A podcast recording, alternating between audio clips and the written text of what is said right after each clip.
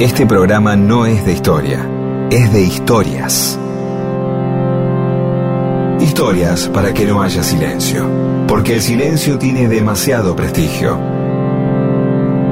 Y solo es bueno para dormir o para cuando no hay nada que decir. Mundo disperso. Historias de la vida y todo lo demás.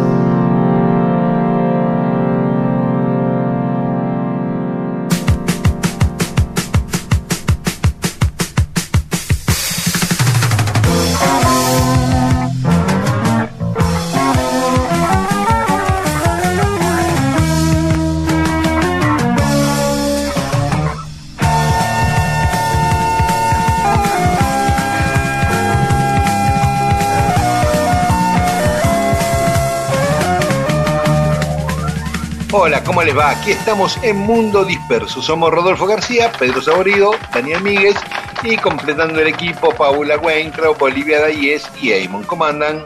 Bien, bien, bien. Muy bien, y empezando un programa como lo hacen todos. Yo digo ahí como algo, perdón, ¿eh? no estoy criticándote, Daniel. No, yo creo que sí que me estás criticando. Yo lo tomo como una crítica, No, diciendo siempre lo presentás igual. Eso, eso está todo, eso lo estás diciendo vos. Yo no. Yo lo que estoy, de verdad, yo no estoy.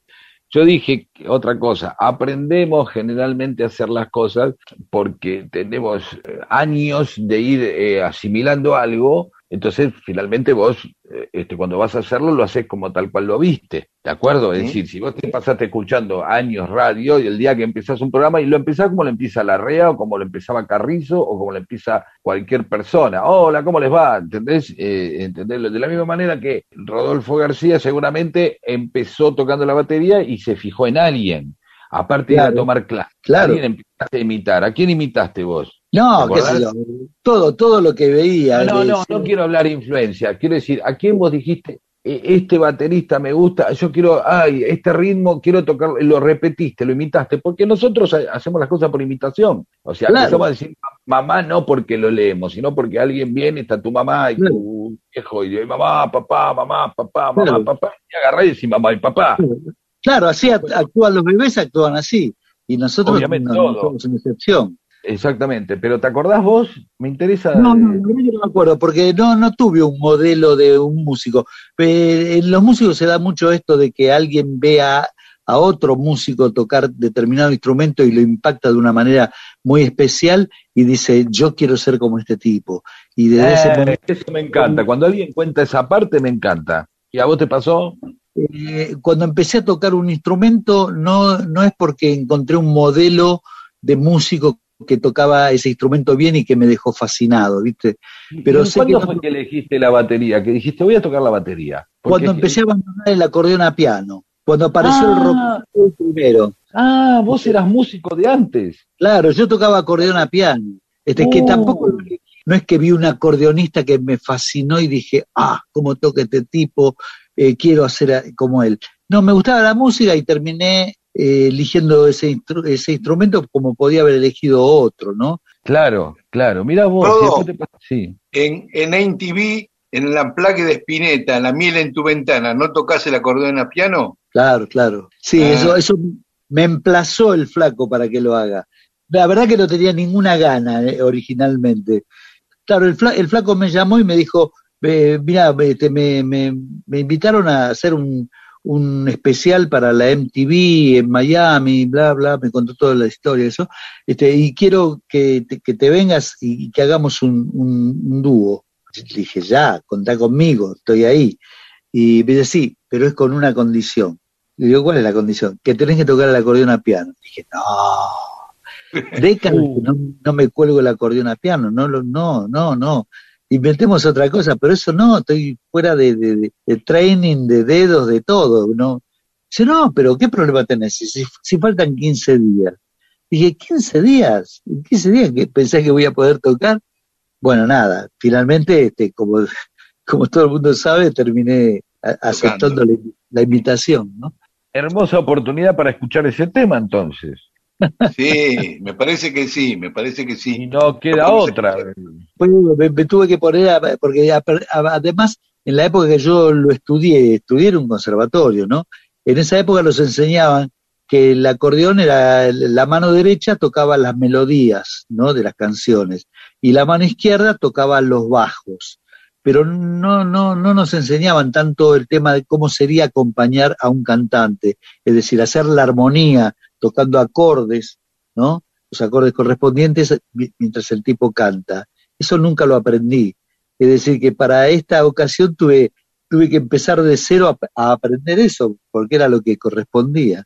Así que bueno, fue todo un training así en, tiempo récord y bueno, así lo Menos mal, y en tiempo récord encontraron la miel en, la miel en tu ventana eh, de Spinetta, acompañado por Rodo en el acordeón a piano, tocado en el Unplugged de InTV en Miami. Este es un tema de Almendra que no, no llegó a estar nunca en ningún lado, este, no, no estuvo en ningún disco y ahora va a estar acá. Eh, bueno, quiero presentarles a un músico que em, es como un padre musical desde siempre y siempre me va a guiar, porque es una persona derecha como pocas yo conozco y a quien amo. Rodolfo García, batero de Almeida. Este tema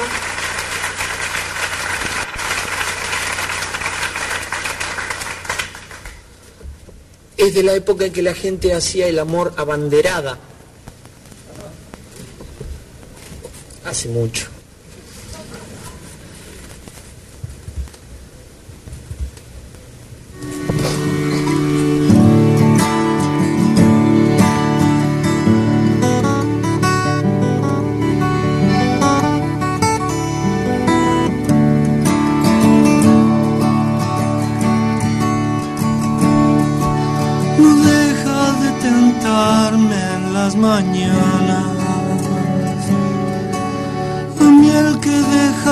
sol en tu ventana. El sol no sabe dónde va. El sol no dice yo te amo. No deja de tentarme en las mañanas. Tan,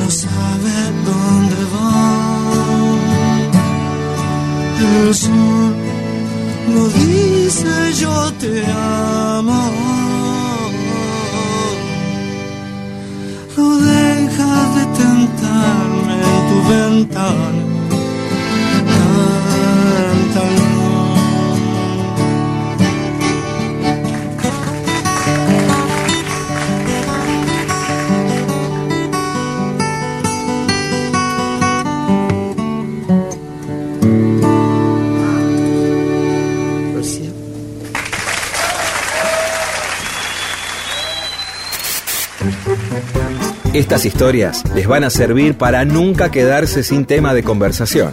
Mundo Disperso. Un montón de historias para que usted cuente y se luzca.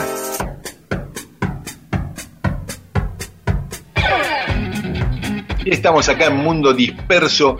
Un oyente el año pasado, Rigoberto Manfredini, nos había propuesto que hablemos del tema del pequeño Nicolás un muchacho que dio mucho que hablar en España en estos últimos años. ¿Por qué? Por ser un tipo que engañó a todos, a los medios, al gobierno español, a economistas y, empresarios españoles. fue un caso que en España causó conmoción. Este, el pequeño Nicolás, se llama en realidad Francisco Nicolás Gómez Iglesias, nació en Madrid en 1994, o sea que hoy tiene 26 años. Claro, estoy loco. Este, este, pibe está acusado de un montón de delitos, de falsedad de documento, estafa, usurpación de funciones públicas, revelación de secretos, cohecho, malversación de caudales públicos, tráfico de influencia. El tipo era un mitómano, pero lo hacía tan bien que un montón le creían que era un tipo vinculado al gobierno, al, Partido Popular, a empresas, a los servicios de inteligencia de España, a tal punto que aparece en la, corona, en la proclamación de Felipe como rey de España, él aparece entre los que van y le besan la mano, ¿viste? Lo, este, o sea que fue invitado a la proclamación del rey cuando va a votar Rajoy a las elecciones, aparece él acompañándolo a votar.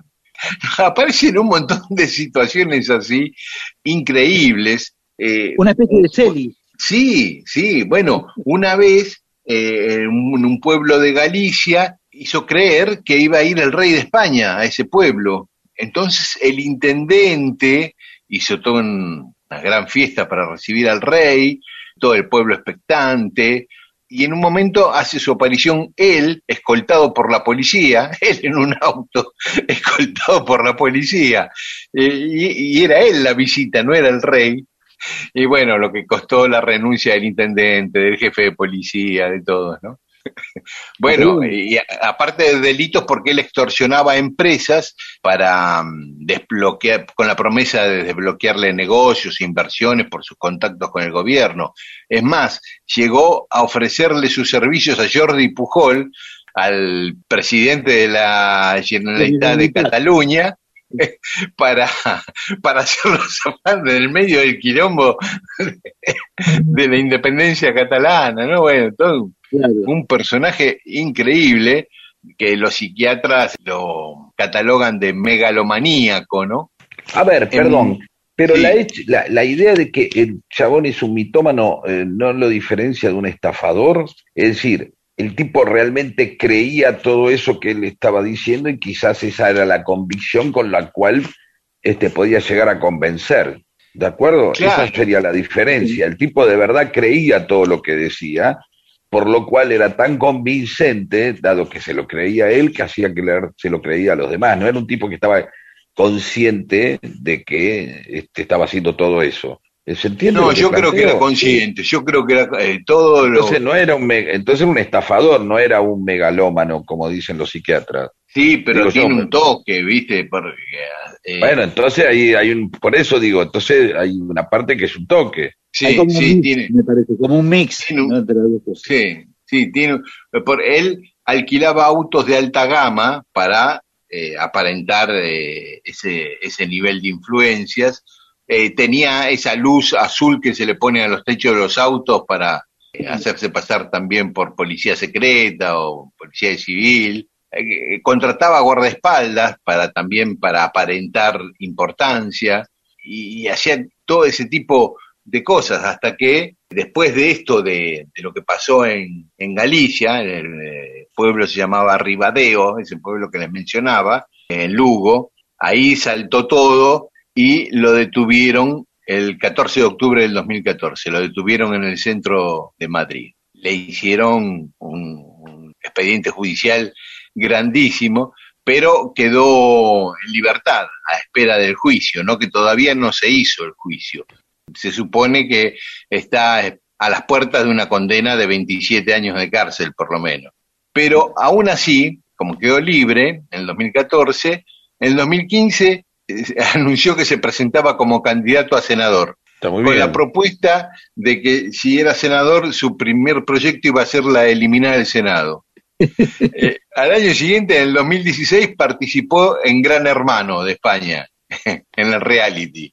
Ah, entonces el chabón, evidentemente, a ver, eh, hay algo que el personaje lo hace simpático, más allá de los delitos, ¿no? seguro. Digo, lo debe hacer querible, en un momento que, que de alguna manera es como un, es como Chaplin metiéndose en el poder, ¿no? Es esa cosa de los de Chaplin o de, o de los hermanos Marx metido entre gente rica. Hay un momento donde decís, hay algo de, pequeña venganza, ¿no? De mira, uno de los nuestros engaña a todos estos, este, los hace quedar en ridículo, ¿no? Claro. socialmente debe haber sido, si el tipo estuvo en Gran Hermano, ya que decir que socialmente el tipo Es como em, el caso, ¿te acuerdas del robo del, Banco de Santa Fe? No me acuerdo el nombre del tipo. Eh, eh Fendrich.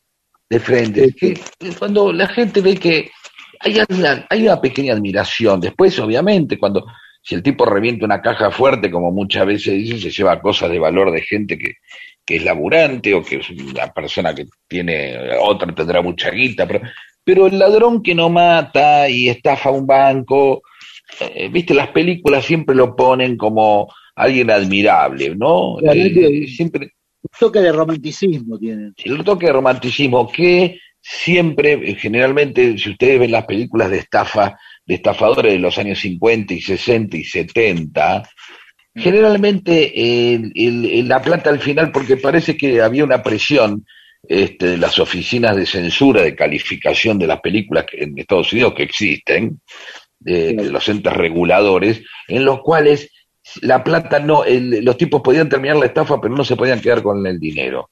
Algo de eso. ¿entendés? Entonces vimos muchas comedias donde los tipos se van con la guita y en el momento cuando se están subiendo al helicóptero se abre la valija y, ¡ay! se desparrama la plata. ¿Vieron? Que es muy normal eso. Que quedan con el triunfo moral y los tipos se van felices en la guita igual porque lograron la estafa, casi en términos artísticos. ¿no? Digo, pero despiertan estas simpatías estos tipos, ¿no? Este, el tipo no mató a nadie, dicen, bueno, el pibe se divirtió un rato, lo, eh, hay, algo, y por el otro lado, desde el poder es, che, no podemos no condenar a este tipo porque no podemos alentar a este tipo de actitudes donde aparece claro. todos como tarados, además. Claro, que de última, claro, es lo que ocurrió, este, quedar todos como tarados, ¿no? ¿Cómo puede ser, güey, decir, en manos de quién estamos, que un pibe de 22 años los engaña a todos? Sí, más, más chico, a los 20 lo descubrieron. bueno, eso, perdón, peor todavía, ¿no? Claro. Eh, eh ¿Sabés que eh, cuando lo fueron a detener, eh, fueron a la casa donde vivía con sus padres, que era un departamento muy humilde en Madrid, vivía con sus papás, y ahí le encontraron sirenas de policía, placas de los servicios de inteligencia de España, placas de, la Guardia Civil, eh, sellos del Palacio de la Moncloa, sellos del rey, una cosa impresionante lo que tenía en su casa. Y cuando le toman declaración e incluso en notas que dio a los medios, él dice que sus padres, aunque eran gente de clase media baja, lo mandaron a un colegio de gente rica.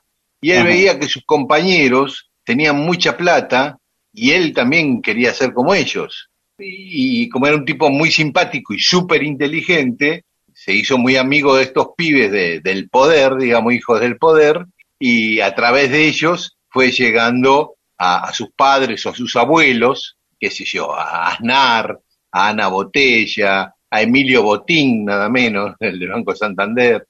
Eh, se contactó con todos ellos en el colegio El Viso, se llamaba, ¿no?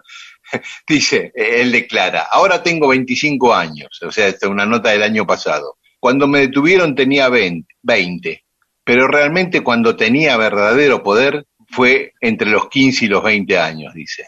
Hay que tener en cuenta que a mí me mandaron a un colegio de El Viso, donde todos eran ricos menos yo, que era pobre. Todos vivían en pedazos de casas menos yo, que vivía en una casa pequeña. Así que dije, yo tengo que tener el nivel de vida que me corresponde. Claro, claro. Y a los 15 organizaba fiestas para sus amigos del colegio. Y mm, las últimas noticias que hubo de él fueron de ahora, de enero de este año, que viajó a Palma de Mallorca a hacerse una cirugía estética para arreglarse un poco el mentón, mientras espera el juicio. No, no es tremendo, claro, es un, es, es un, es un personaje importante, digamos, ¿no? Interesante, interesante y, y una mezcla de, o sea, desaforado, digamos, con una, una impunidad importante, ¿no? El tipo para se, va a operar. Y o sea que tiene puede seguir consiguiendo guita como para operarse. Ya vive vivir de canje sí por ejemplo de, de eh, Gran Hermano le pagaron 230 mil euros. Claro. Ah, una moneda no sí sí sí sí sí la madre los padres pobres pobres que sé yo, ah, son responsables de esto pero la, la, madre dice, lo enviamos a un colegio elitista porque queríamos que se hiciera de amigos importantes, dice la mamá.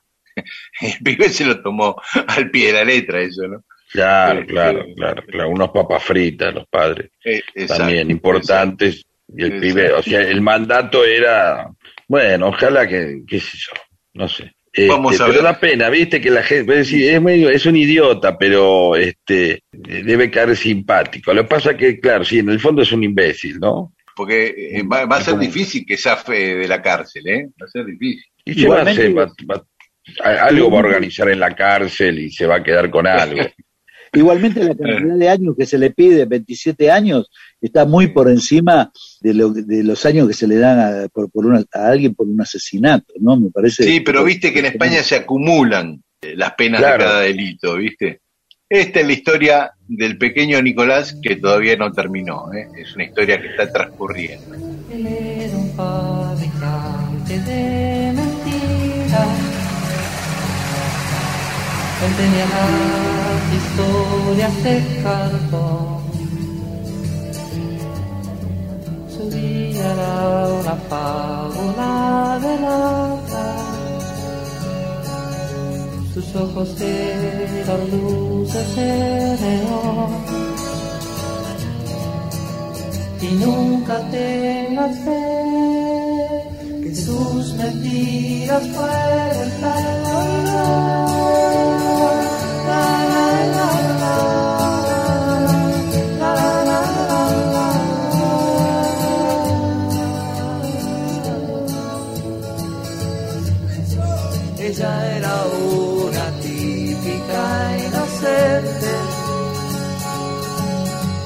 zapatos negros, medias de algodón, que solo era feliz en el colegio, que nunca tuvo en su piel amor. Inútil es decir que lo que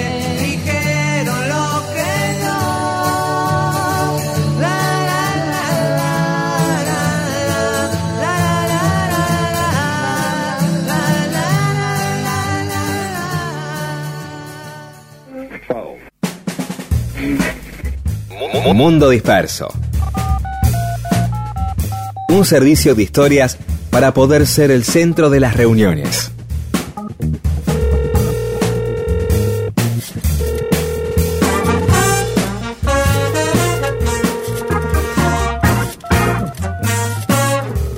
Y en Mundo Disperso tenemos mensajes de los oyentes. Bueno, Analía Inés Gundín dice, profundísima pena, cerró la Puerto Rico, lo vamos a tener que reinventar en el conurbano, aguante el maxi kiosco de Jesús de la Ferrer, Cato y Saborido, magistrales. Supongo que, bueno, varios, varios temas. Uno de la Puerto Rico, una, una confitería cercana ahí en la zona del Colegio Nacional Buenos Aires, ¿no? Muy claro. Alcina, Alcina casi defensa. Defensa, Muy sí. elegante, muy elegante. Esos lugares donde uno viaja en el tiempo, bueno, ya, sí, o Claro. se convierte en la tía de uno. Hay, hay confiterías donde uno entra, es como las violetas, vos te podés convertir en tía, o, o- aún siendo Sergio Berni, eh, Sí. pues de pronto entras en la... Estaba la estatua- Estaba la Sí. estatua de Cadícamo ahí en una mesa de la Puerto Rico. Ah, mira vos. A ver, hay, claro, porque ahí paraba Cadícamo, entonces polémicas esas estatuas. En la Biela está la de ahí está la de Borges y Bioy Casares. Polémicas esas estatuas, realmente. No, no quiero ponerme en contra porque mucha gente con mucho amor se saca fotos, les gusta, le encanta. Son me, me dan cosas. Es como el, museo de seda de, de cera de Madame Tussauds, ¿viste? Sí. Es como medio que te dan miedo la- las figuras que son muy esas no dan miedo porque te das cuenta que son de plástico, pero es raro. Yo igual digo, siempre que las veo digo, ¿y qué pasa? Yo una vez venía caminando con mi amigo Alfonso Sierra, actor y creador de muchos de los artefactos de Peter Capusotto y su video, todos los aparatitos raros y los muñecos, y veníamos caminando por Rosario, pasa ahí que está ese tipo ahí, era una estatua de, de cerca ahí por Pichincha, eh, de Olmedo, que de lejos Ah. un tipo sentado, obviamente, porque siempre a diferencia de las estatuas eh, eh, que estamos acostumbrados, que siempre están elevadas y en una pose, nadie va a suponer que eh, hay un tipo con un caballo ahí porque ves a una estatua de San Martín. Estas, se- se cotidianizan, están sentadas, charlan en un bar, se están comiendo un pancho, están entrando en un laberrap. Entonces de noche medio como las ves así, medio que... Y yo una vez en Lisboa vi eh, en la vereda de un bar, donde están las mesas en la vereda, un bar que se llamaba Brasil o el Brasilero, la estatua de Pessoa sentado en una mesa. Pero él Ah. estaba hecha en bronce, ¿entendés? Y la mesa en Ah. bronce era una estatua que instalaron en la vereda del bar y después al- en el día ponían las mesas alrededor. Pero la claro, estatua era permanente ahí, de bronce. No, estas son, viste, estas cosas así medias realistas, ¿no? Que, que intentan acercarse a un ser humano, digamos, que está en una escala, una escala superior al mani, entre el maniquí y la estatua están. Pero ahí en el- la Puerto Rico era el bar preferido de José Ingenieros y de Paul Grusac. ¿Y sabes quién me parece que iba siempre? Nini Marshall era habitual de ese bar. Ah, mira vos. Era hermoso el lugar. Bueno, Sí, cierra un tiempo y ahora alguien lo recupera. Vamos, Ojalá, esperemos ojalá. que, que lo recuperemos y listo. Che, Bueno, y, y lo de Catopodis, que, ¿cómo es? una charla, una participé de una charla por Zoom con, con el ministro, eh, ex intendente de, de San Martín y, y- y ministro de Obras Públicas, Gabriel Catopoli. Él Fue muy amable, Ah. en invitarme a que hagamos una charla juntos. Y nada, eso. Laura Aliaga dice, a propósito de lo que dijo Pedro sobre tardar mucho en el baño, creo que es causal de divorcio. Conozco gente que tarda 50 minutos cada vez que ingresa a ese recinto. Hay mucha gente que entra en otra dimensión, eso es lo que no sabemos. ¿Sí? Como Claro, que como entra y se va a otro lado. Y después, si por ahí, si llegás a forzar la puerta, no está. Luego vuelve a Pero es verdad, hay gente que se asoma ahí y vos decís, bueno, y el tipo, y el bueno indica como que quizás no lo veas hasta la noche a la persona. Por ahí se escapó por la ventana del baño, al revés de Linda puede- claro, puede pasar eso, pero básicamente, sí, entiendo lo de causal de divorcio, sobre todo si hay un solo baño, ¿no? En la casa. Bueno, Cianulo Sueñin eh, dice, en Puerto Iguazú vivió Oscar Moro en sus últimos años y acá no se enteraron mucho de quién era. ¿Tienen datos de eso? Hace años pregunto buscando anécdotas, pero parece un mito de viejos rockeros de la zona. Bueno, eh, el, el tema es el siguiente, es decir, un guitarrista de allá de la zona de Puerto Iguazú, ya, el nombre de este guitarrista es Polo, integrante de un grupo que se llamó Crash. Eh, lo invitó Moro a viajar para allí eh, para, para tocar con el grupo, ¿no? Tocaron ahí en Puerto Iguazú, tocaron en algunas otras localidades cercanas y bueno, recibió permanentes invitaciones para eh, reuniones, asados, sobre todo asados y demás. Total que se quedó prácticamente un mes viviendo allí. Claro, Viviendo claro. allí, ¿no? Carlos Gilgan, que le, le- le causó gracia cuando me caí por la escalera mecánica en el subte y Ajá. el remate de Pedro. Y si más allá de lo genial, profundo y divertido del programa, pienso que está hecho desde el afecto. Es cierto, es cierto, nos queremos mucho. Es la única manera que lo podríamos hacer. Porque hay Exacto. porque hay cariño. Y ¿Cuál sí, Es así. Es así. Y dice hay, una, que- hay, hay una forma, hay, hay una forma de mm, hay una forma de esquivar eh, la idea de cometer un error que consiste en repetirlo. Claro, de- si vos eh, parece un pifie, pero no es un pifie, lo haces tres veces y no es un pifie. O sea, si pifias una nota y metes una nota disonante, por ahí la metes cuatro veces y dices, ah, mirá, está haciendo música contemporánea, el tipo, yo qué sé, lo que, que el caso de, de- de- de que uno comete un error porque se ca- cayó una escalera, vuelve a subir y vuelve a tirarse por la escalera. Tantas veces como para que la gente diga, no es idiota, está loco. Y siempre que es una categoría superior. claro.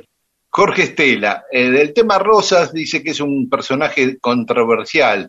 Y es cierto, ¿viste? Porque, bueno, dice tema de que sea federal es un tema de debate, también el tema de- del genocidio a pueblos originarios.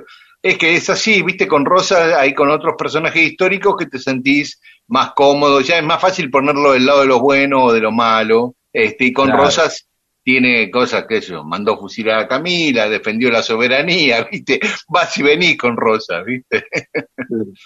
Beto Tarrío, o eh, Tarrío escribo porque siempre leen mis mensajes y mi amigo el Gorra se entera de lo que estoy haciendo a través de ustedes. Bueno, eh, Beto está, sigue escribiéndonos, Gorra. María estar de Dios. Cuando era chica siempre iba adelante en el coche de mi papá. Se ve que cerraba mal la puerta, me caí dos veces. Epa, eh, no hizo falta una. Y dice, che, se cayó una vez, una casualidad que la nena se haya caído. Que siga adelante. Una vez en una curva en Montermoso y la otra eh, eh, dando vuelta a, una plaza. Y se lastimó tanto que los viejos dijeron, bueno, que vaya atrás y en el medio. Eso con respecto a los asientos. No se abre la puerta atrás. Claro, vas en el medio, no hay peligro. Después empezó a caer la esposa del tipo, la madre. no importa. La cuestión es, había que asegurar la puerta. Y no, y no doblar tan cerrado. Claro, claro. No, no doblar tan cerrado. Con respecto al baterista, siente que nadie lo ve, por eso se, vuelve como, eh, se vuelven locos y se expresan de tal manera. Es verdad que a veces hay bateristas que se han dedicado a llamar la atención porque están ahí atrás, qué sé yo. No es el caso de Rodolfo García, que es un tipo que se dedica a tocar la batería. No es eh, de- del estilo. Eh, Rodolfo García también toca sonriendo. Yo te he visto, te veo sonreír cuando tocas la batería. Sí, Estás no, no contento. sé, pero, pero sí. A veces cierra los ojos, Rodo. Sí, eso ah, sí. mirá vos. Bueno, pero eso porque vuela, porque es un artista. Este, está contando los compás y todo, es un laburo. Yo si cierro los ojos le, le erro al bombo directamente, al platillo, toco en el aire. No, cierra los ojos. Eh, Melancólico Caballero de Maldonaspid dice, estaba escuchando la referencia al gofio como antecedente de la merca, nombre que se daba a la cocaína cuando era legal y se vendía en farmacias porque lo fabricaba el laboratorio Merck. ¿Un antecedente? Sí, sí. Ah, Un ¿No sabías antecedente, eso? No. Yo sí. Un antecedente es el rapé, un polvo que se aspiraba y que se elaboraba moliendo muy fino el tabaco. Sí, sí, el rapé sí sabía.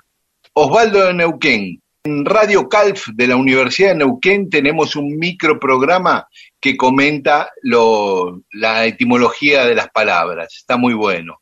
Eduardo de Chascomús, en una reunión una amiga colombiana dijo, traje una mesa que se desbarata. Y todos los argentinos nos empezamos a reír porque para nosotros lo único que se desbarata son las bandas criminales. Es verdad. Nadie dice, eh, voy a desbaratar eh, el, el placar para poder bajarlo por la escalera. Claro, Supongo que claro. desbaratar debe ser desarmar, ¿no? Claro, claro. O desbaratar quiere decir malograr un plan. Pero desbaratarla está mal. Lo que desbarata son los planes de la banda, no la banda. claro. O sea, Claro.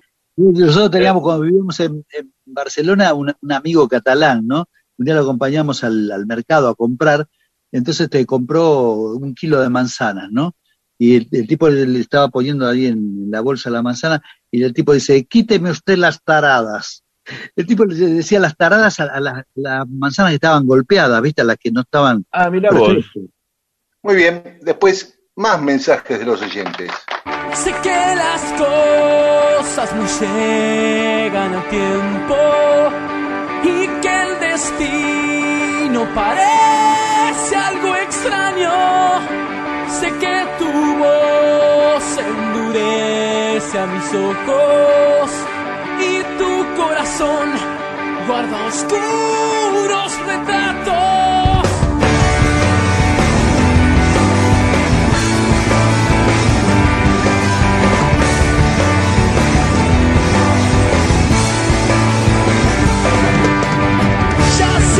Estás maldiciendo las horas y sé que hay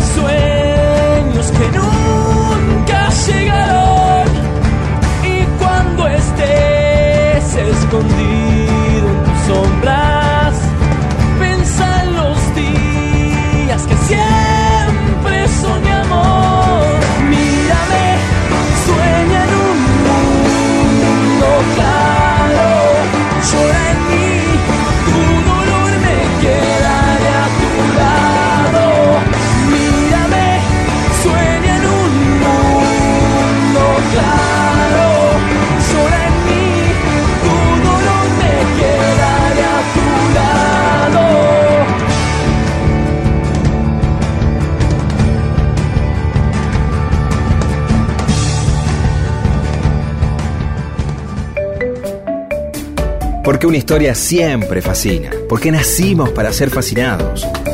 Mundo Disperso. El programa que le da a la gente historias para que las cuente en otro lado y así acceder a la felicidad.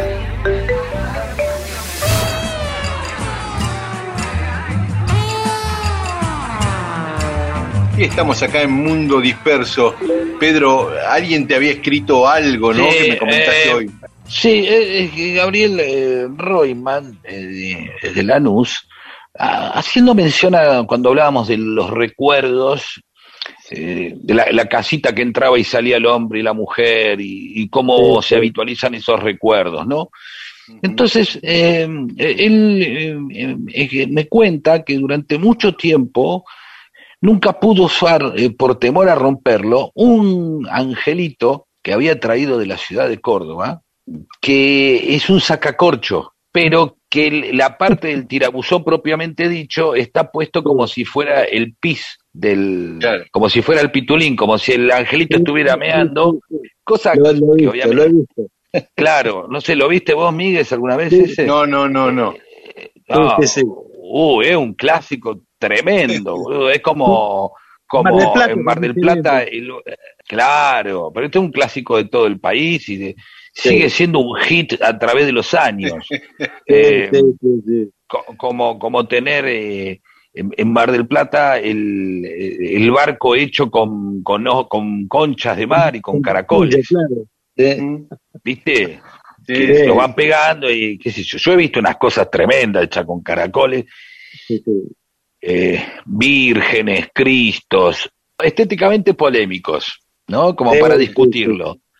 Sin embargo, sin embargo, siempre están ahí, ¿viste? Hay mucha gente que les gustan, lo cual es, un criterio discutible. Lo- No, la- claro, la- hay- hay- Hay comercios No. de- de- dedicados a vender eso exclusivamente. Claro, y vos decís, tra- porque son terroríficos, ¿viste? Algunos son como aterradores, ¿viste? Un caracol Claro. gigante. Yo, claro, cada vez que veo esos caracoles gigantes, imagino al bicho. Claro.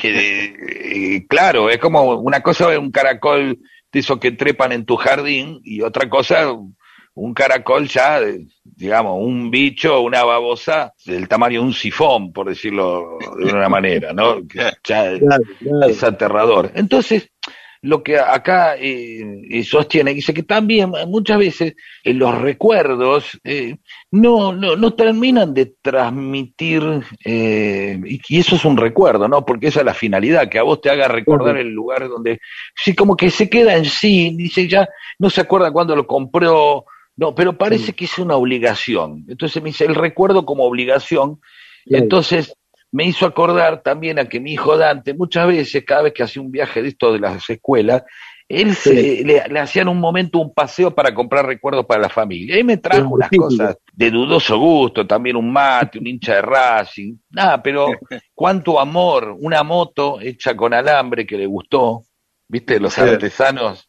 Y entonces, Sí, eh, claro, y yo no sé de dónde son, ¿no? De- y, y- y- y tienen incluso, eh, eh, me doy cuenta que tienen el amor de traerte algo, ¿sí? Claro. Pero entonces, dice, no sabe eh, eh, de- de- de- en qué año lo trajo, intenta, sabe que es un recuerdo de Córdoba porque ahí lo dice. Claro, dice este caso- de tal lugar. de los- claro.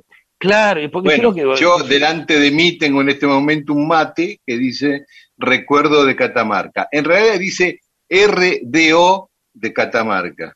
Claro, para abreviar, ruido de Catamarca. Ahora, recuerdo es más corto que Catamarca, le podría- Eh, bueno, pero no te van a poner, qué sé yo. eh, pero lo interesante es la obligación que uno siente de, de tratar de, de atrapar eso, ¿no? De que uno tiene que traer algo que lo haga eh, trae- como, como, como haber estado en determinado lugar, una prueba. Un pedacito de ese lugar. Claro, claro. Tú vas a pensar, eh, los ingleses, los franceses, bueno, los europeos en general, pero sobre todo yo tengo más la idea de los ingleses, es la forma en que se apropian de culturas y, y cada vez que iban a un lugar se traían cosas para estudiar, ¿viste? Vos decís, ¿para qué se llevaban las momias? ¿Para qué se llevaban un pedazo de pirámide? ¿Para qué se llevaban un pedazo?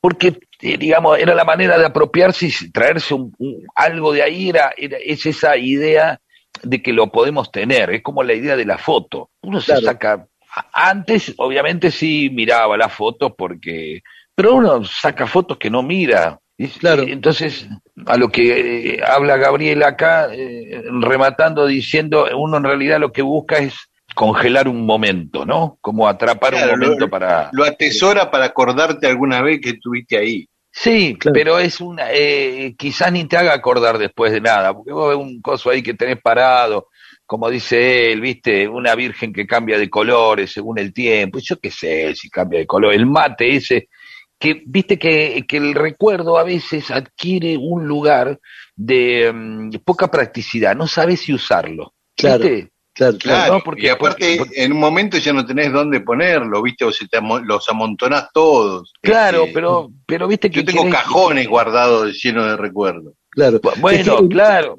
Yo creo que el tipo que lo fabrica ya piensa que eso va a ser usado con otro fin y no con, suponete en el caso del mate, eh, para tomar mate.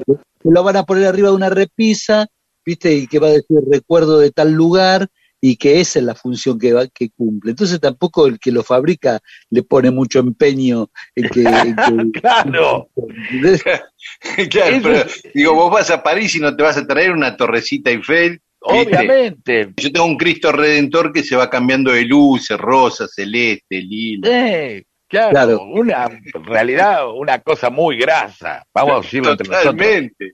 El recuerdo es, es básica y a mí me gusta que sea así. Es grasa el recuerdo, no es finoli. No, saben, los finoli salen muy caros. claro, y aparte no, no dicen recuerdo. Nadie se compra una No, cosa. no, no, no. Se Claro. compra una Ferrari que dice recuerdo de Maranello y sale No, no, claro, 200 mil dólares. ¿Qué sé yo? claro, no. claro. Eh, La Sí, Ferrari claro, sí, claro. no es un recuerdo. La, eh, digamos, la idea de ponerle recuerdo a algo ya la berreta. Claro. Entonces me, está muy bien la idea de, de Rodolfo, que el tipo dice, es un recuerdo, no lo van a usar. ¿Entendés? Entonces el mate no está curado, la bombilla Claro. media de una lata dudosa. Sí, este, la- ya- sabe que tiene un no, no no va a tener más uso que, que la exhibición del mismo Claro, digamos claro.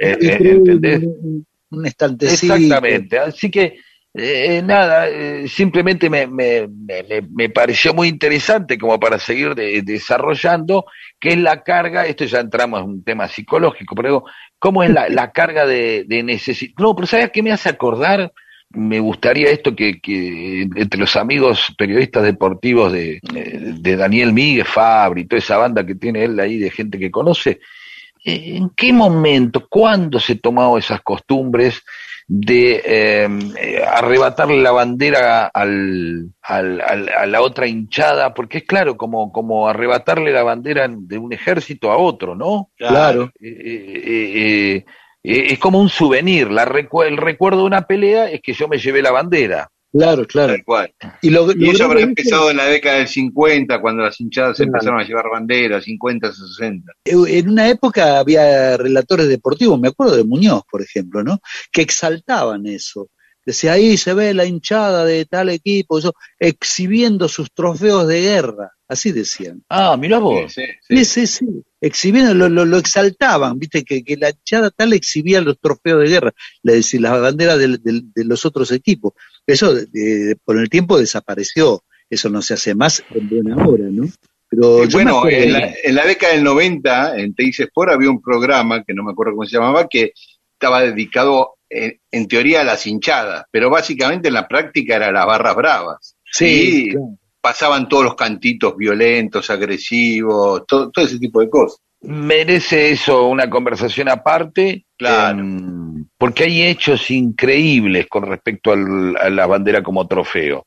Y una tiene que ver con algún trofeo donde ya no es el trofeo la, eh, eh, como, como, este, como prueba de que se ha librado una batalla, sino es la obtención del trofeo en sí, sin batalla. Pero no la voy a contar esta vez, la vamos a contar la semana que viene esto. Y, Interesante. hablando de recuerdos y banderas, Sí. un souvenir que se llevó San Martín de Perú que le regalaron, ¿no? Fue una bandera que le habían quitado a Pizarro los peruanos. Ah, mira vos. Los trapos. re- recuerdo de Perú.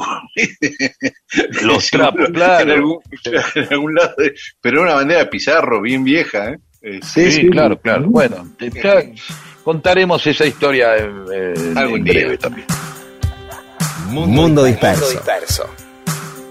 Servicios de historias para poder contar y hacer más agradables las relaciones entre seres humanos.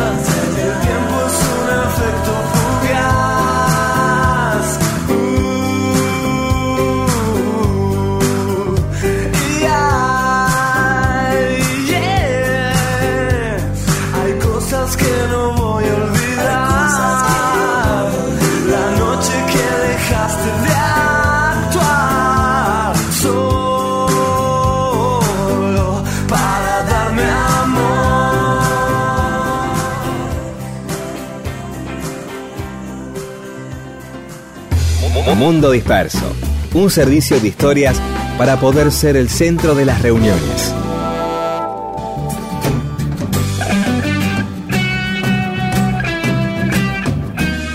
Bueno, y acá estamos en Mundo Disperso. Bien, una de las cosas que eh, veníamos hablando, que siempre le pregunto a Rodolfo, a veces me cuenta fuera de micrófono y quiero que me cuente, las cuente, con, las comparta con el público, es el, el pasarla mal, el, el músico en algún momento de pasarla mal en el escenario, ¿sí? Pasarla mal en medio de una actuación. Este, a poco de empezar con Almendra, nos contrató, todos se acordarán de Edgardo Suárez, un conductor de radio muy conocido, locutor, conductor de radio, hasta, hasta Sí. fue actor en, alguna película de Fabio. Un personaje que estaba muy cercano a, a- a- a la música en general, al, al arte, un- una especie de bohemio, un personaje. Organizó un, ciclo en el Teatro Embassy, que es un teatro que ahora ya no existe, que estaba ahí en la calle Esmeralda, a pocos metros de, la avenida Córdoba. Un teatrito muy lindo, muy, muy especial. Tenía como una especie, como si fuesen al frente como tres escenarios, ¿no? Uno principal, más grande, y dos más chicos a los costados, ¿no? Ahí fue donde hizo el ciclo famoso aquel, eh, María Elena Walsh, esas canciones para, para ejecutivos, ¿te Ajá. que fue un, un- un- un ciclo del que se habló mucho. Bueno, el, el ciclo se llamó La Nueva Canción y había como artistas de diferentes géneros, ¿no? Estaba, por ejemplo, Facundo Cabral, eh, el grupo vocal argentino, el quinteto de Rodolfo Mederos, eh, había una cantante que se llamaba Irene Morac, y estábamos nosotros con Almendra, ¿no? Y era una cosa muy, muy, para nosotros muy novedosa porque no se trataba de, de una, de actuaciones aisladas como era eh, lo que hacíamos en aquel momento, ya sea en un club, en un teatrito, donde sea, ¿no? Sino que era como una cosa de, como un ciclo diario, es decir, tocábamos todos los días. Ah, Y eso lo hicimos como durante un mes, ¿no? Un día se nos ocurrió, viste, que tocas un día, dos días, tres días, una semana, viste, eh, ya, ya- ya se transforma un poco como en rutina y tratás de encontrarle alguna vuelta de tuerca que te, no sé, que te gratifique de alguna otra manera, ¿no? claro. Entonces, este, uno de los días, en el camarín, dijimos, che, ¿por qué no hacemos, cambiamos algo de lo que estamos haciendo a diario acá? Eh, agarremos algún tema y, y en el medio le me- metemos algún solo, alguna cosa, ¿viste? Lo hacemos un poco más extenso el tema y un poco nos divertimos improvisando, qué sé yo, dándole otro carácter al tema, ¿no? Y así eh, decidimos hacer algo con figuración, con el tema figuración, ¿no? Entonces quedamos que después de terminar del estribillo, qué sé yo, este, íbamos a hacer una cantidad de compases de solo. En ese tema Emilio tocaba la flauta dulce y Edelmiro pasaba a tocar el bajo. Y entonces la idea era, después del estribillo, dejar X cantidad de compases de solo, donde tocara un poco el flaco y donde tocara también improvisar a Emilio con la flauta dulce. Bueno, todo bien, combinamos eso, qué sé yo, salimos al escenario. El escenario era con, con telón, todo bien, como, como si fuese un teatro convencional, digamos así. Bueno, todo planeado así y, y salimos al escenario, se levanta el telón y ¿qué vemos? Sentado en primera fila, Astor Piazzolla. Uh, Nos queríamos morir, quedamos paralizados. claro. Ya no, no teníamos tiempo de cambiar el plan. Es decir, ya está, ya, ya, ya está ahí la cosa, ¿entendés? Entonces, bueno, empezamos a tocar y cuando viene ese tema, y, y avanzamos sobre lo que habíamos hablado, ¿entendés? Sí. Eh, el recuerdo que tengo este, no fue muy feliz, la verdad, ¿no? Es decir, nos, nos agarró una batata a todos que Ay, realmente... Encima, justo Piazzola. ¿Y, y vos lo mirabas a Piazzola o no? Lo, eh, Sí, ¿Lo llegabas miraba, a ver? Sí, yo, bueno, yo sobre todo, viste, Oh. el, el baterista tiene un poco de la, la- perspectiva. viste, la perspectiva, y bueno, nada, viste, no me gustaría escuchar la grabación de ese tema. Oh. Bueno, fue un, un- ¿Y momento... hablaron con Piazzola? ¿Hablaron con Piazzola después? No tuvimos, no tuvimos oportunidad, no tuvimos oportunidad porque terminó la función, se, se- se- no vino a camarines, nada. Por ahí le encantó. No sabemos. Por ahí sí. Por ahí, por ahí le encantó, por ahí. Muchas Yo veces me acuerdo- pasa. Yo me acuerdo la sensación nuestra, la sensación nuestra fue, este, nada, viste, elegimos el peor El día. para. Claro, claro, Bueno, qué veces- mala suerte, qué mala A suerte. veces no hay que innovar en esas cosas, ¿no? Eh, No, pero bueno, ya está. El- cosas, el- el- lo que cambió no fue ustedes, ese, lo que cambió fue que estaba Piazzolla y lo vieron, porque por ahí no lo veían y ya está. Claro. ¿no? No, ese mismo que- tipo de cosas, ese mismo tipo de cosas la hacíamos por ahí en los ensayos y era satisfactorio, la verdad que era, era copado. Claro. este, modificar algo que vos lo hacías de una manera así muy, digamos, estándar, no estándar por, por el tratamiento, sino eh, el tema tal cual lo habías grabado en el disco, y eh, a- sumarle solos y eso hasta el día de hoy sigue siendo muy copado y lo sigo Menos haciendo. mal, menos mal, menos mal que ustedes. había smartphone, ¿no? Y lo veías a Piazzolla mandando WhatsApp. Así. La, la gente estaba más condenada directamente a lo que había adelante, ¿no? Este, a mí Bueno. me ha pasado de alguna vez dar una charla y ver a alguno que ahí yo respetaba mucho. Después me explicó, porque yo le dije, te embolaste mucho. que No, una cosa urgente que tenía que estar atento. Bueno, pero un espanto. Un espanto Claro, cuando sí. hay una Ahora- persona que, que, que vos respetás mucho, es como, viste, te va, a leer, eh, te va a leer una nota tal, ¿no, Miguel? ¿Qué sé yo? Vos cuando empezabas, Mm. 25, 30 años, era medio, Sí. medio nabo todavía, viste, en la profesión. Bueno, Sí. bastante gandul, pero todavía, y de pronto tal te va a leer la nota. Uh, viste. Sí, Claro, no, no, claro. lo, inesperado, lo inesperado, porque, viste, es decir, eh, se, se abre el telón y tenés ahí adelante a, a- aquel genio hi- hiper respetado, este, valorado, admirado por todos nosotros y nosotros intentando hacer algo que no estaba ni ensayado, ¿entendés? Claro. Claro. Eh, igual eh, Piazzolla eh, les gustaba la música de ustedes. Ahora hace poco que se cumplieron 100 años del Sí. nacimiento de Piazzolla y hubo mucho material de Piazzolla circulando. Uno de ellos era Piazzolla elogiando a, a, todas- a- a ustedes, a Almendra, a Spinetta en particular y a Charlie Sí. García y diciendo en aquel momento, principio de los 70, diciendo que esta es la música de Buenos Aires del futuro, que había que apoyar a estos jóvenes porque ahí estaba la música de Buenos Aires del futuro. Sí, sí, sí, sí, lo, vi, vi el Eso, eso se le ocurrió ese día, seguro, que vio eso y dice, mirá cómo, qué bien, cómo experimentan en, la, en las atonalidades y se animan a desafinar, este, encontrando esa perspectiva, esa perspectiva de una ciudad vertiginosa, ¿no? Claro. Y, y agobiante, ¿no? Y en realidad era eh, horrible todo lo que estaban tocando. Pero bueno, que por ahí también estaba podrido escuchar que todos toquen bien.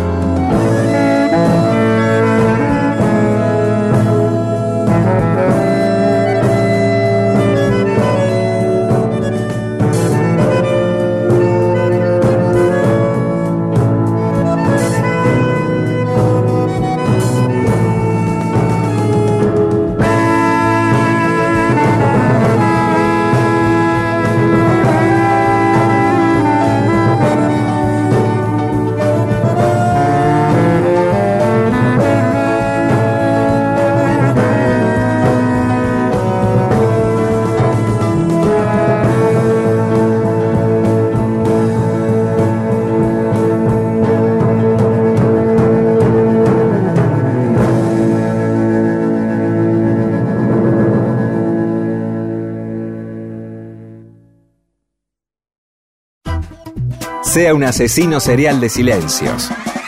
Mundo Disperso le ofrece magníficas historias para atarse a un muelle de interés y no dejar que el catamarán de una relación se precipite por la catarata del aburrimiento.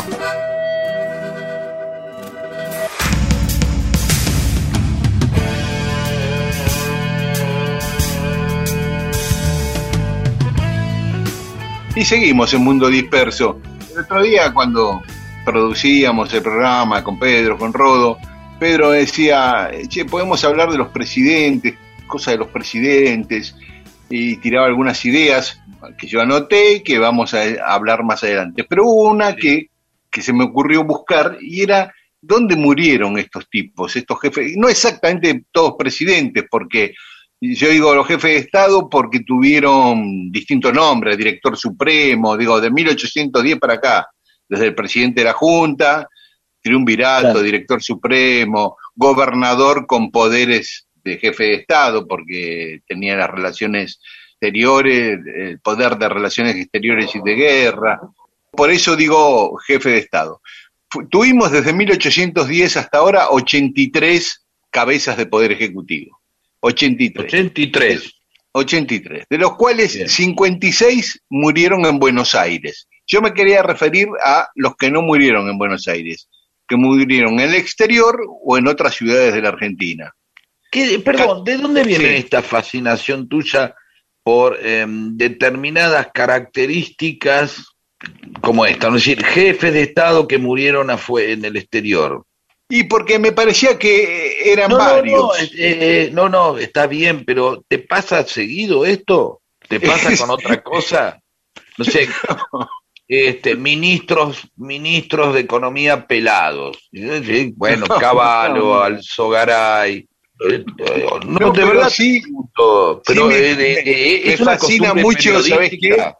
No, es una, una costumbre cosa- periodística de puede crear ser. miscelánea, crear miscelánea, decir, no sé, viste, no sé, eh, ministro, presidentes zurdos, eh, presidentes hinchas de, eh, de, de boca, presidentes, eh, no sé, eh, mujer, viste que cuando uno dice, bueno, no pocos países, eh, no son muchos los países que han tenido dos mujeres presidentas. Sí, Yo sí. estoy seguro que no son muchos, No, ¿no? claro, claro, claro. Este, Sí, Argentina es uno, obviamente. No, pero también sabes que me gusta mucho vincular a las personas con su lugar, con el lugar donde nacieron, donde vivieron, eh, qué sé yo, eh, o en este caso, donde murieron, cómo terminan viviendo y muriendo en el exterior algunos presidentes. Me gustan lo- los nombres, los pueblos, eh, ver, hace poco estaba buscando dónde vivió San Martín en las distintas ciudades de España o de Europa.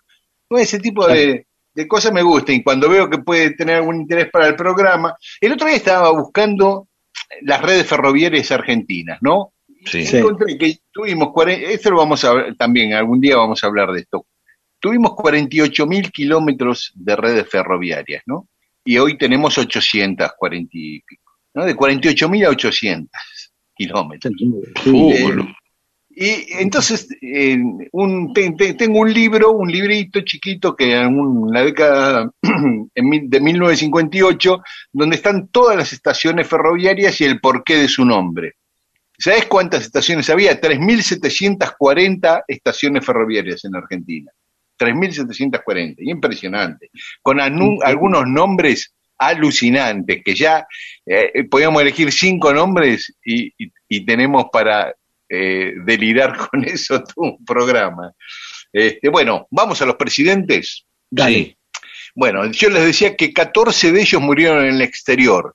Me parece que es, es mucho, ¿no? El primero, Ma- Manuel de Serratea, que murió en Limoges, en Francia, eh, fue, estuvo en el primer triunvirato, murió a los 75 años. El que murió muy joven fue Antonio Álvarez Jonte, que murió en Pisco, en Perú, y murió a los 36 años, cuando ya había estado en el triunvirato. O sea, cuando estuvo en el triunvirato tenía 28. O sea, teníamos gobernantes de 28 años, ¿entendés? Sí, sí, sí, increíble.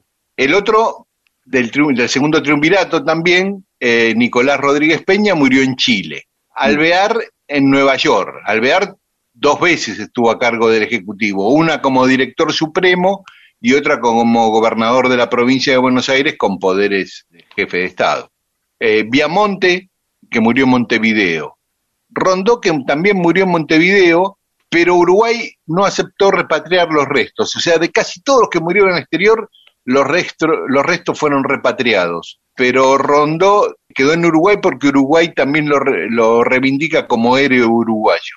Bueno, Martín Rodríguez también murió en Montevideo, Las Heras en Santiago de Chile. Rivadavia, el primer presidente, murió en Cádiz, en España. Primero vos. ¿Qué hacía ahí? ¿Qué estaba haciendo?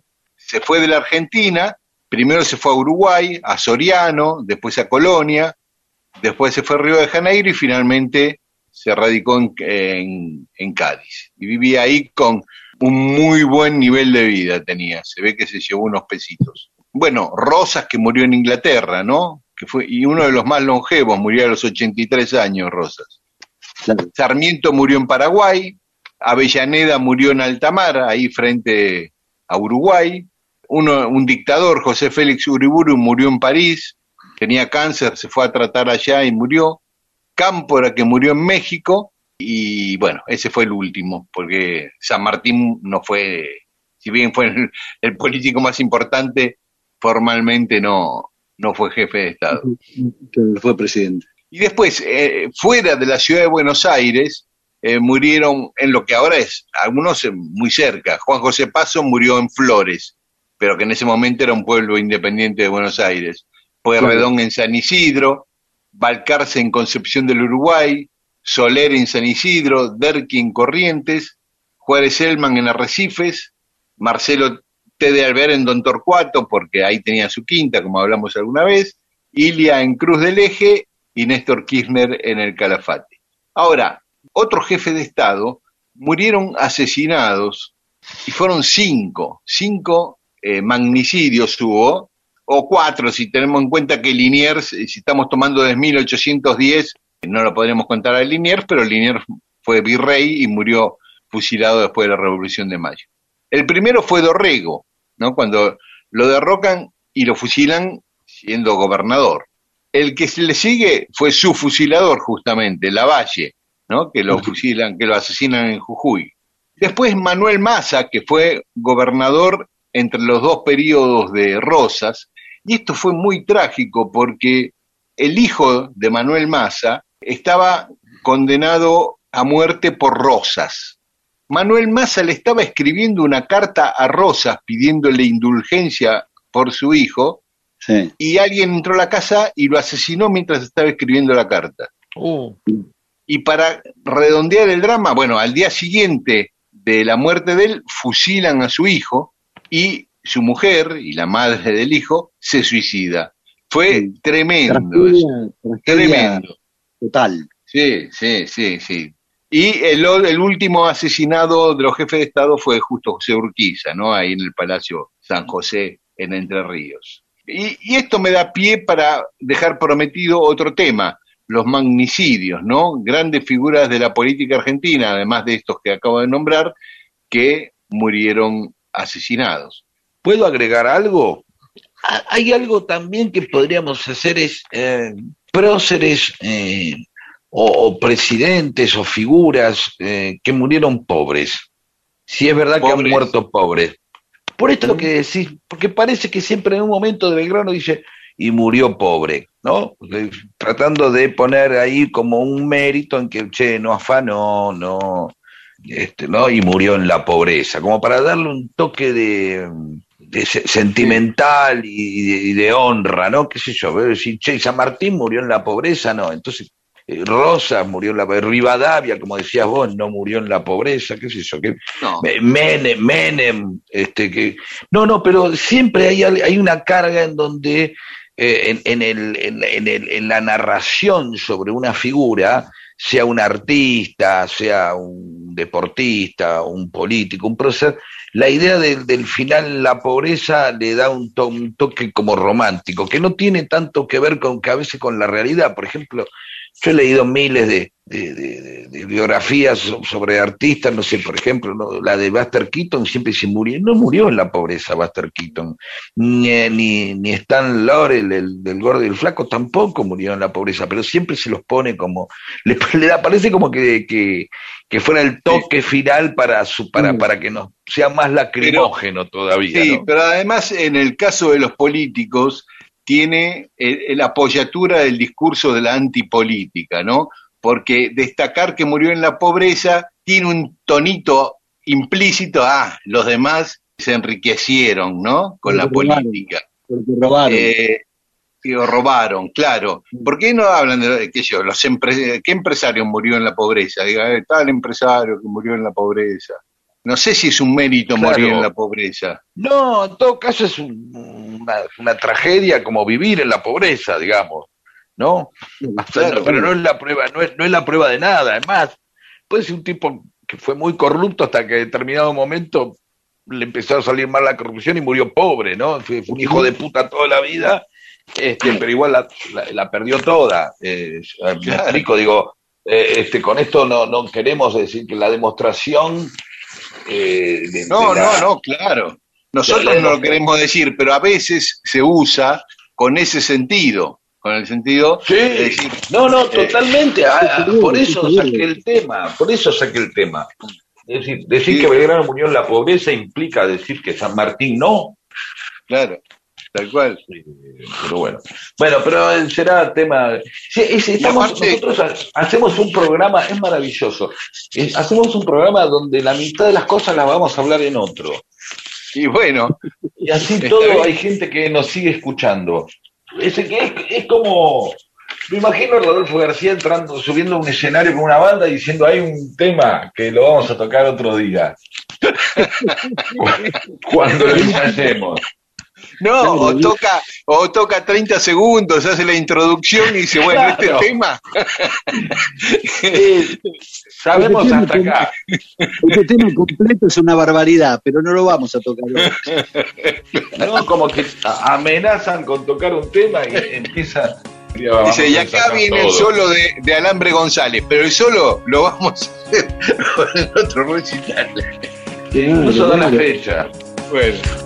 Olvido todo ese frío reunido de una sola vez. De vez en cuando, cada tanto, los juegos prohibidos nos sacan ese frío. Escurro entre tus dedos tus canciones, tus mitos hoy.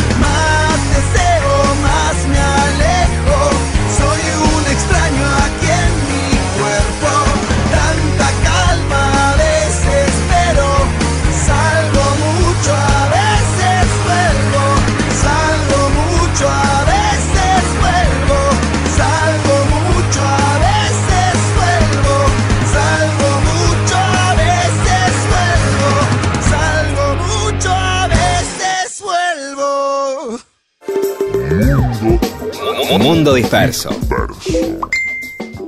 Qué triste el momento en el que en una reunión todos están mirando sus celulares. Usted tiene la oportunidad de evitarlo. ¿Cómo? Contando una buena historia. Mundo, disperso. Para que contar historias y entretener sea cosa de humanos.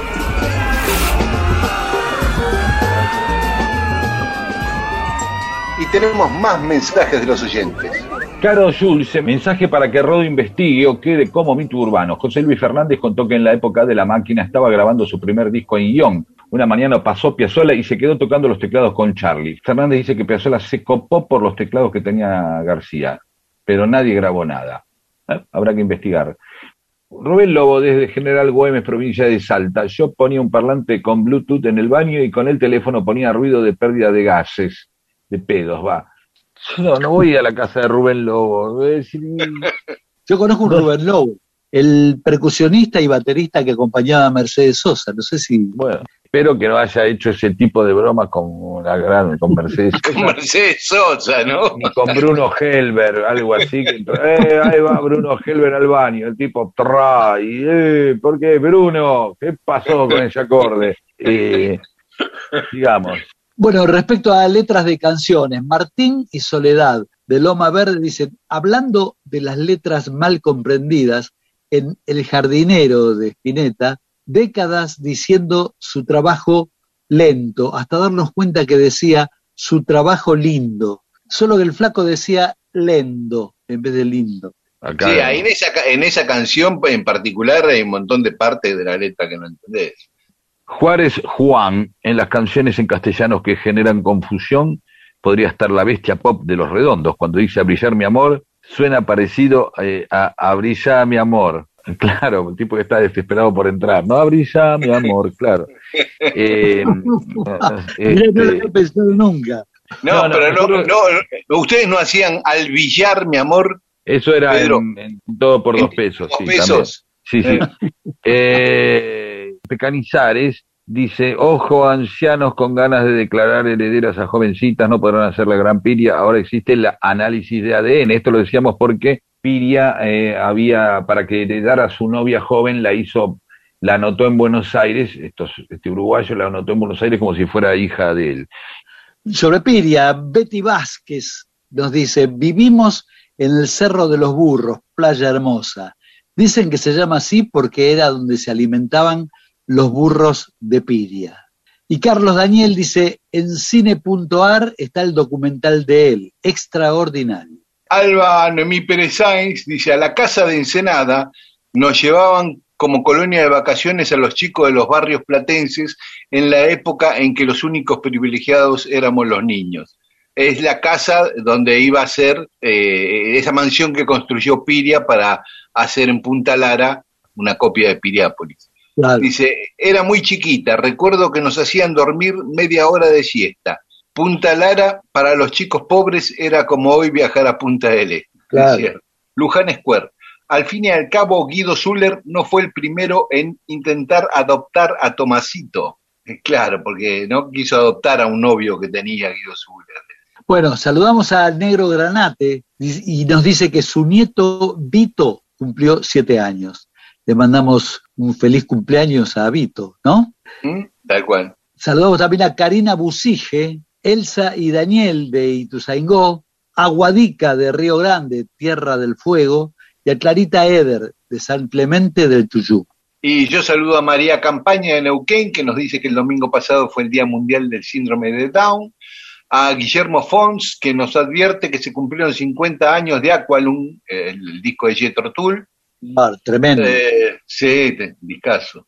Y acá eh, también saludamos a Marcelino de Córdoba Capital, que nos escucha mientras atiende su vinoteca. Mira qué bien, qué cheto. Ana Clara de Castelar, Daniel de Junín, Mabel y Miguel de Colonia Carolla, Pablo Galvani de Luján de Cuyo, Elena Fuello y Aeropuerto Literario, dice acá. No, no, no, es un oyente Aeropuerto Literario. Ah, mira vos.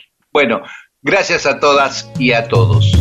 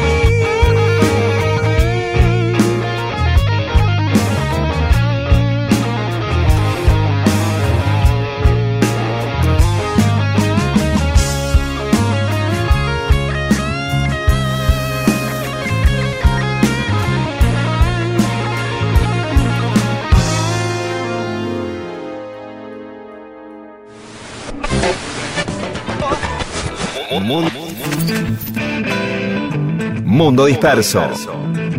Mundo disperso. Historias de la vida y todo lo demás.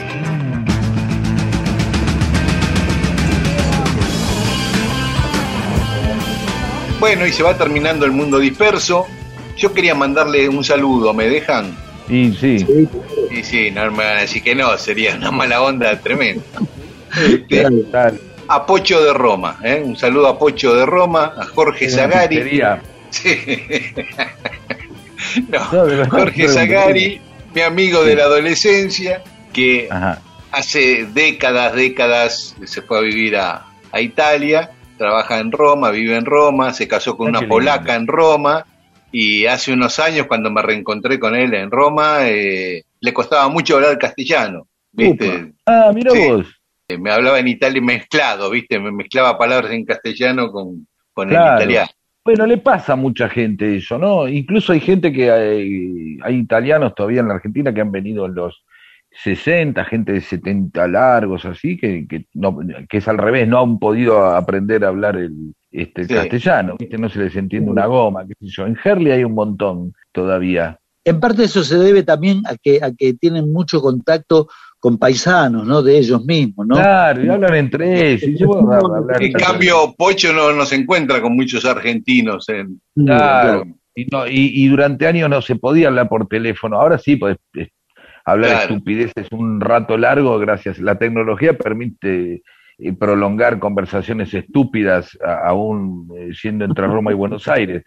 Pero Sí, hace pero 25 Pocho es un tipo de poco hablar, es un tipo osco, de poco hablar, de pocas palabras. A mí me parece que en realidad no tenía ganas de hablar con vos. eh, y hacía como que no. Eh, no, no entiende. Eh, eh, parla No. in italiano, Miguel, Miguel, Miguel, Daniel, eh, parli, el tipo en realidad se quería ir. Este, No, lo que pasa es ¿cuánto, que cuánto hace décadas que nos vemos? ¿Te dice algo eso? Este, ¿Cuánto hace que no nos vemos? Y Pensalo, ¿por qué puede No. haber sido? No, no, vos entrás a- al Facebook de él, por ejemplo, y solamente dice gracias los días de su cumpleaños, que todos le escriben, y Sí. conmigo tuvo la diferencia, aparte de decirme gracias, me- de decirme que hace tres años nos escucha religiosamente todos los domingos y nunca me lo había hecho saber. ¿eh? Y no lo entiende, porque como no entiende nada lo que decimos. El tipo, pero, lo escucha subtitulado al italiano. ah, claro, es como si nosotros nos pusiéramos a, escuchar un programa de Adriano Celentano ahora. ¿Qué onda? No sé, no entiendo nada, hablan italiano. Así que bueno. Bueno, eh, la semana que viene vamos a empezar a- hablando, hoy hablamos de, eh, yo pretendí que Rodolfo García me contara en quién se inspiró para empezar a tocar la batería, me dijo que no, nos enteramos que tocaba el acordeón piano y ayer nos acordamos y nos contó cómo empezó la escrita y todo el tema ese, al principio vamos Sí. a hablar de en quién se inspiró eh, Daniel Míguez para ser periodista, pero la semana que viene. ¿Cómo de no? pronto le, digo, le pedimos a los oyentas y oyentes que nos digan a alguien que los inspiró, no a tocar la batería o a tocar el, o a ser periodista, sino que los inspiró en algo, qué sé yo. Exacto. Sí, sí, sí, está bueno, está bueno. Bueno, Bueno, nos encontramos el domingo que viene, acá, en AM 870 Nacional, y si quieren esta noche, nos escuchan por la FM Nacional Rock, a las 12 de la arriba, noche. arrivederci, Roma. Chao. Chao. Arrivederci, caro Pocho. Hasta el domingo. Buena semana.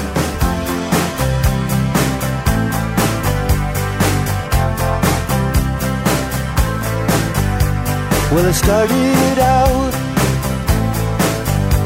down a dirty road. Started out all alone, and the sun went down as I crossed the hill, and the town lit up the world gets still. I'm learning to fly, but I ain't got wings.